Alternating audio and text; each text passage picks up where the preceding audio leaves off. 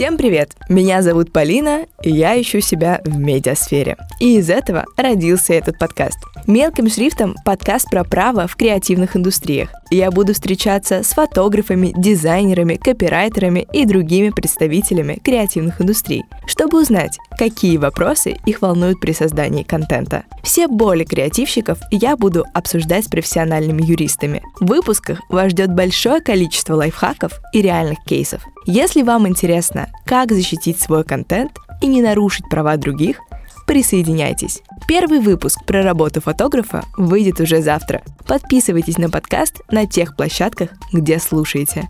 И напоследок, не забывайте читать все, что написано мелким шрифтом.